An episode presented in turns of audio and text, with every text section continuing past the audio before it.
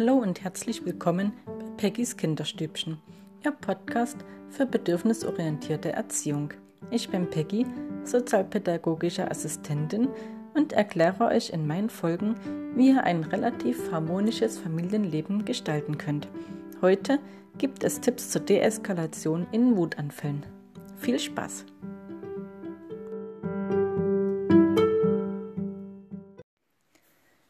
Wenn wir uns dazu entschieden haben, dass unser Bedürfnis mehr wiegt und wichtiger ist als das unseres Kindes, setzen wir eine deutliche Grenze. In den ersten Jahren wird dies zur Wut bei unserem Kind führen. Es weint, strampelt, schreit und so weiter. Wichtig ist, dass wir das nicht als Trotz einordnen, sondern uns bewusst machen, dass das Kind in dem Moment mit ungewohnten und großen Gefühlen überfordert ist. Das will unsere Grenze nicht testen oder seinen Willen durchboxen, sondern lediglich seine Gefühle zum Ausdruck bringen bzw. verarbeiten. Bis vier Jahre sind Kinder noch nicht in der Lage, sich selbst zu beruhigen. Sie brauchen unsere Hilfe und Unterstützung. Der erste Schritt dabei, respektvollen Kontakt aufnehmen. Während des Wutanfalls ist das Gehirn unserer Kinder blockiert. Unsere Worte kommen einfach nicht an. Das emotionale Gehirn kann in solchen Situationen jedoch weiterhin die Mimik und Gestik entschlüsseln, zum Beispiel bei mitfühlendem Gesichtsausdruck neben dem Kind zu hocken und eine empathische Stimmlage. Von ein bis drei Jahren können oder sollten wir mitfühlend verbalisieren, was es möglicherweise gerade fühlt. Das Kind mit seinem allerersten Wutanfall weiß noch nicht, dass es Wut ist so helfen wir ihm, seine Gefühle zuzuordnen. Ab drei Jahren ist das Benennen in der Regel nicht mehr nötig. Bei einem Wutanfall sollten wir möglichst wenig sprechen, um dem Gehirn die Chance zu geben, vielleicht doch das ein oder andere Wort aufzunehmen und zu verstehen. Zum Beispiel könnte man sagen, du bist wütend und sagst nein. Mit Spiegeln drücken wir Verständnis aus und Wertschätzung. Das Kind kann seine Gefühle gefahrlos ausdrücken, ohne Angst haben zu müssen, unsere Liebe zu verlieren. Wir sollten das nicht nutzen, um den Wutanfall im Keim zu ersticken oder abzukürzen, sondern lediglich emotionalen Halt bieten dem Kind. Alle paar Minuten sollten wir unsere Worte leise wiederholen. Es kann durchaus bis zu zehn Minuten dauern, bis da irgendwas ankommt. Dann wird das Kind leiser und sieht uns an. Der Wutanfall jedoch ist in der Regel noch nicht vorbei.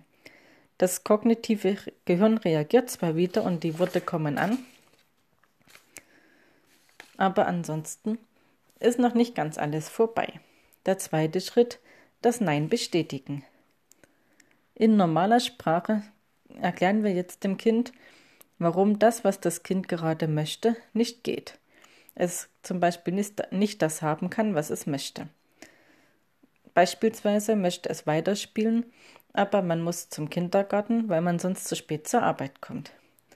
Das Kind wird ein erneutes Nein nicht unbedingt mit Freude aufnehmen und möglicherweise flammt der Wutanfall auch nochmal auf. Wir sollten uns nicht für das Nein entschuldigen, das wäre nicht aufrichtig. Wir stehen ja schließlich zu unserer Entscheidung. Das Kind tut uns zwar eventuell leid, weil es traurig ist, aber nicht unser Nein an sich tut uns leid. Bei klarer Kommunikation fällt es dem Kind leichter, die Grenze zu akzeptieren. Zum Beispiel, ich möchte nicht, dass du so hochkletterst, es ist gefährlich, ich kann dich so weit oben nicht mehr gut festhalten.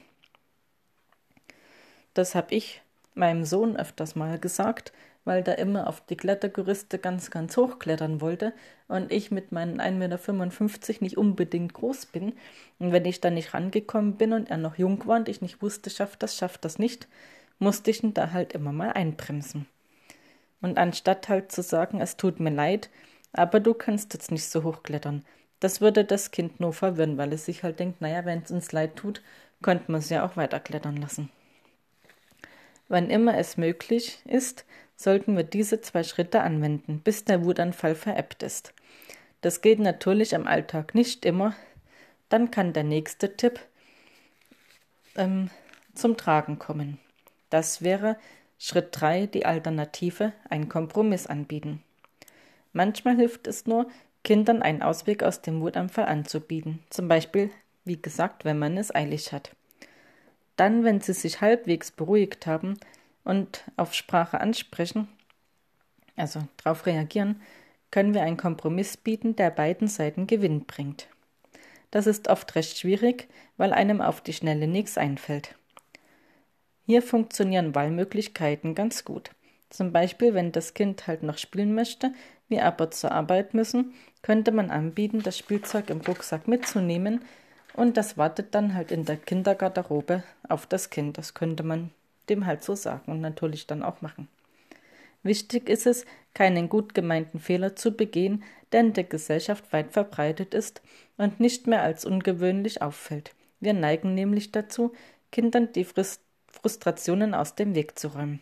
Das ist aus Elternsicht verständlich, weil wir ja trotzdem zum einen tun uns die Kinder leid, zum anderen ist es klar auch ähm, anstrengend, wenn sie einen Wutanfall haben, aber für die Entwicklung der Impulskontrolle und Empathie eher hinderlich oder schädlich. Das Kind lernt durch das Aus dem Wegräumen seine Trauer oder Wut, sich von emotionalen und körperlichen Schmerzen nur durch Ersatzbefriedigungen abzulenken. Win-Win-Kompromisse wie die Alternative anbieten, dagegen stärkt das Kind. Es lernt, sich in andere hineinzuversetzen und sich selbst bei Bedarf zurückzunehmen. Werden sozial kompetente und rück Sie werden dadurch sozial kompetent und rücksichtsvoll. Sie lernen auch, dass Wut und Trauer nicht Schlechtes sind und sie diese aushalten können. Das wiederum stärkt das Selbstbewusstsein und entwickelt ein positives Selbstbild. Was aber tun, wenn Beruhigen nicht funktioniert? Hatten Sie vielleicht schon Situationen, in denen sich Ihr kleiner Wutzwerg nicht beruhigen ließ?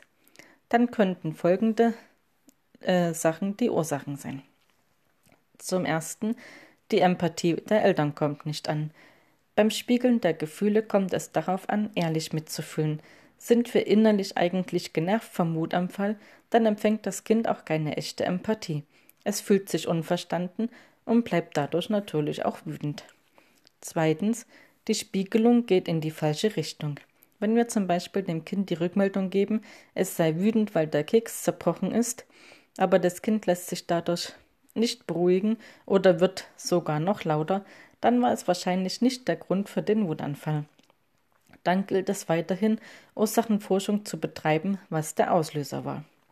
Drittens, das Kind ist zu müde.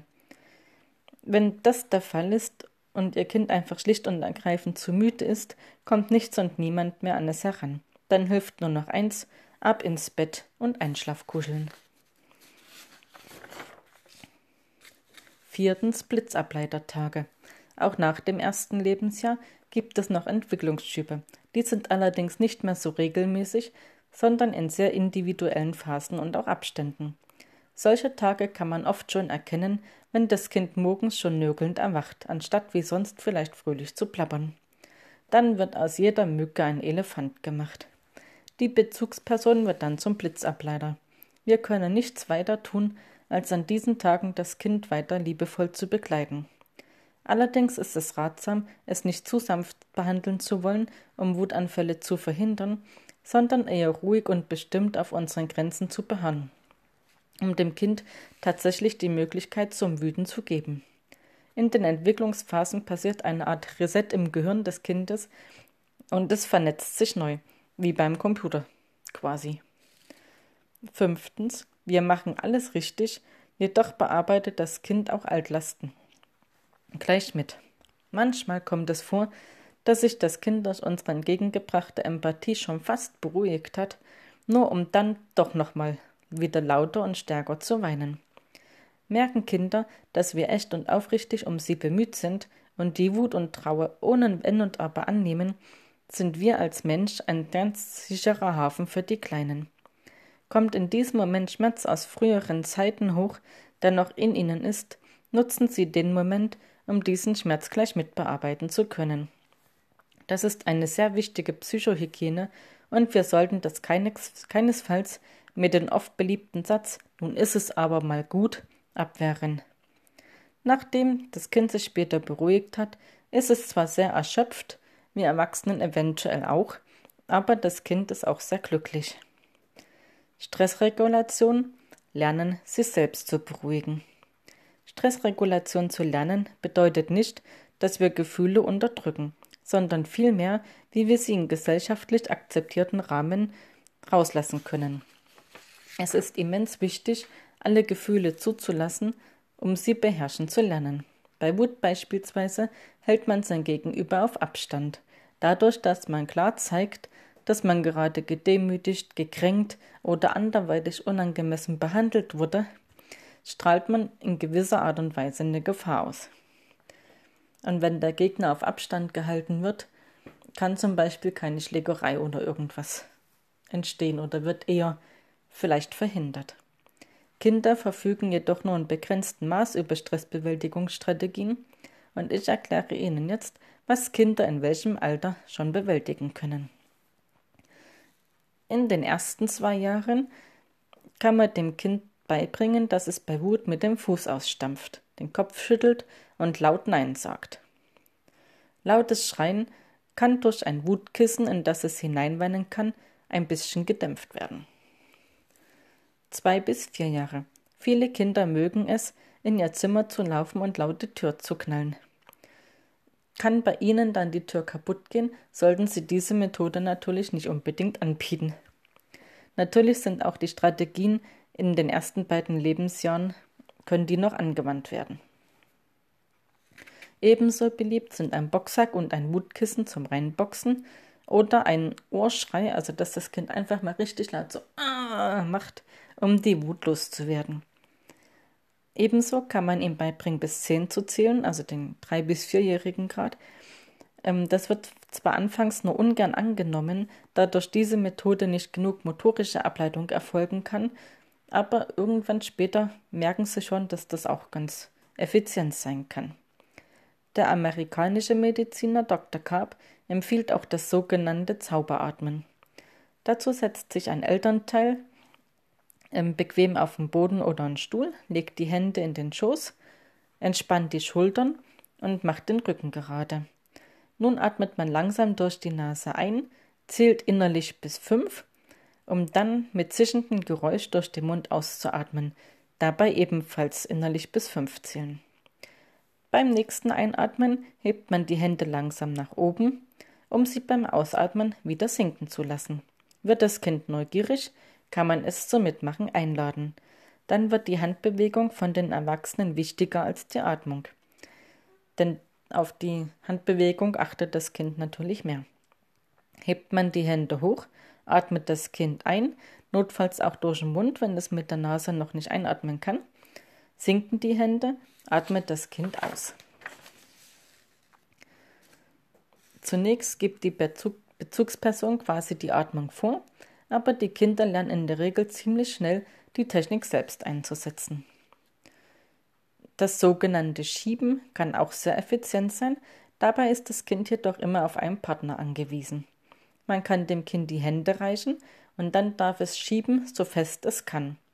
Gerade bei jüngeren Kindern, so zwei bis drei, kann man das auch noch kommentieren mit zum Beispiel Oh, du bist aber sehr wütend, du schiebst wirklich doll. Die Kinder beruhigen sich bei dieser Methode meist ziemlich schnell. Zum einen lassen die Kräfte nach und die Worte kommen an, und zum anderen durch die Kraft dieser Aufsprünge ist eine motorische Ableitung und das hatte ich ja schon gesagt, hilft oft ganz gut und schnell. Und nach dem Schieben kann man dann ausgiebig kuscheln. Wenn zwei Kinder schieben, weil die sich gestritten haben, schieben beide. Schiebt das Kind einen Erwachsenen, hält dieser nur fest dagegen, ohne zurückzuschieben. Und ganz wichtig ist, es, es darf wirklich nur geschoben werden, also ohne Hauen, ohne Treten, ohne Stoßen, ohne Beißen etc. Und es soll auch möglichst vermieden werden, dass einer wirklich weggeschoben wird. Das heißt, die Füße bleiben fest verankert an einer Stelle stehen. Nach ein bis zwei Minuten ist Schiebestopp. Dann müsste die größte Wut draußen sein und die Streittöne können miteinander sprechen. Zum Beispiel könnte man erzählen, wie, wie man sich beim Schieben gefühlt hat, ob es einem jetzt besser geht, ob man Erleichterung fühlt, warum man wütend war und was man beim nächsten Mal in der Streitsituation vielleicht anders machen könnte. Ab fünf Jahren kann es zu den schon genannten Methoden auch durch lautes Denken und positive Selbstgespräche seine Wut einzügeln. Der entscheidende Punkt ist, dass Kindern bewusst wird, wie Wut sich anfühlt. Sie können die Körpersignale, wie zum Beispiel angespannte Haltung, Herzklopfen oder heiße Ohren, immer besser als Wutsignal wahrnehmen und weitere Erregung durch bewusste Entspannung verhindern. Gibt es immer wiederkehrende Konflikte, können Rollenspieler helfen, auf neue Verhaltensmöglichkeiten aufmerksam zu machen. Zum Beispiel halt durch Fragen wie was hat funktioniert und was nicht und was würde ich anders machen. Zu guter Letzt sollten wir die Wutanfälle nicht als übel betrachten, sondern vielmehr als Erfahrungen, die eventuell schmerzhaft, aber eben notwendig sind, um autonome und empathische Kinder hervorzubringen. Ich hoffe, ich konnte Ihnen mit dieser Folge ein bisschen helfen, neue Methoden vielleicht auch für Ihr Kind zu finden, wie es sich bei Wut beruhigen kann, was Sie ihm beibringen können. Ja, und freue mich aufs nächste Mal. Jetzt gibt es noch zwei Buchtipps. Zum einen fürs erste Lebensjahr, das heißt Oje, ich wachse und ist von Franz X. Bloici und Teddy van der Reit. Ich schreibe das nochmal in den Shownotes, weil die holländischen Namen nicht so einfach sind. Und dann für 1- bis 5-Jährige das gewünschteste Wunschkind aller Zeiten treibt mich in den Wahnsinn von Daniel Graf und Katja Seide. Ja, ich bedanke mich fürs Zuhören und freue mich aufs nächste Mal. Tschüss!